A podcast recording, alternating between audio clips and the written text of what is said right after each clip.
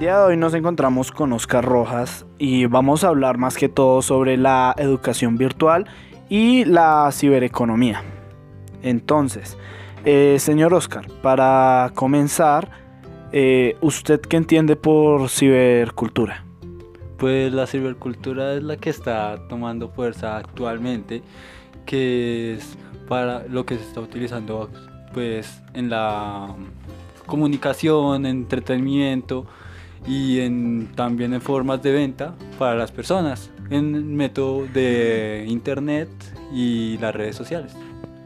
Va por ahí la idea. Bueno, pues la cibercultura es un campo de estudio mm, relativamente reciente que nutre a las ciencias sociales y a las humanidades que pues también indaga sobre la influencia y cómo afectan eh, las nuevas tecnologías informativas y comunicativas en las personas, o sea, cómo actúan en la personalidad, en la subjetividad, individualidad, entre otras.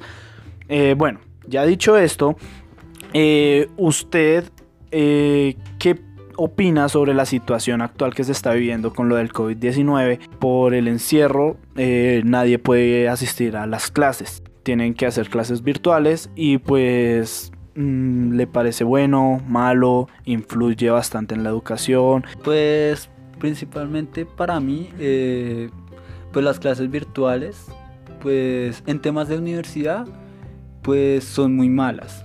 Lo considero porque algunos profesores o las mismas instituciones no tienen ese proceso que para tener unas clases virtuales.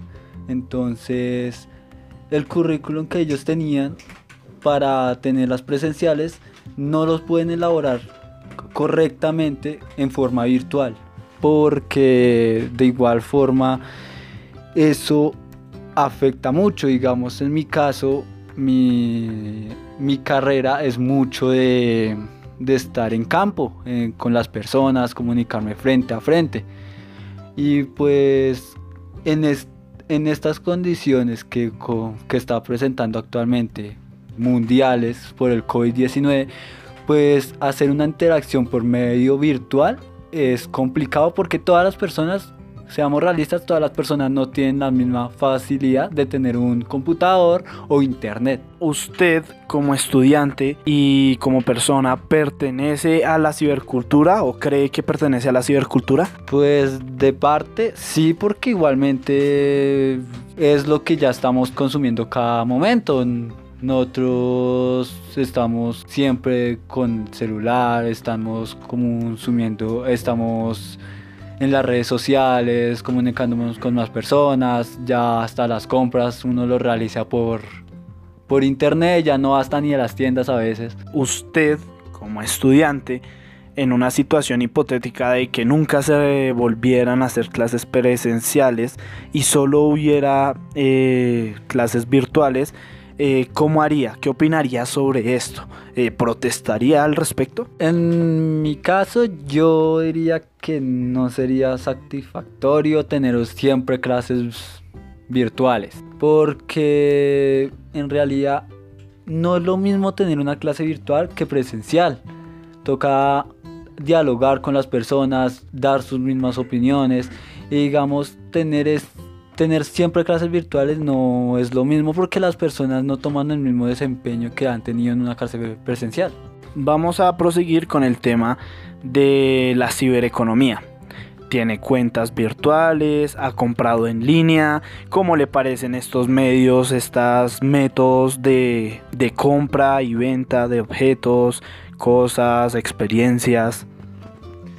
Pues en realidad para mí esta eso de comprar en línea pues no me gusta tanto porque algunas experiencias que he tenido o que he visto son que siempre uno compra digamos en, en cosas de digamos ropa o zapatos no me molesta tanto o otras cosas. Pero ya en temas de electrodomésticos es otra cosa porque siempre he visto que va a fallar algo y después las personas, como uno no conoce en verdad las personas, pueden que, que esté dañado el objeto y que no garanticen un reembolso o que, o se pierdan de comunicación y ya. ¿Usted se considera una persona ciberfílica o ciberfóbica? Pues bueno, la ciberfilia es ser un poco adicto y usarlas recurrentemente, las redes sociales y pertenecer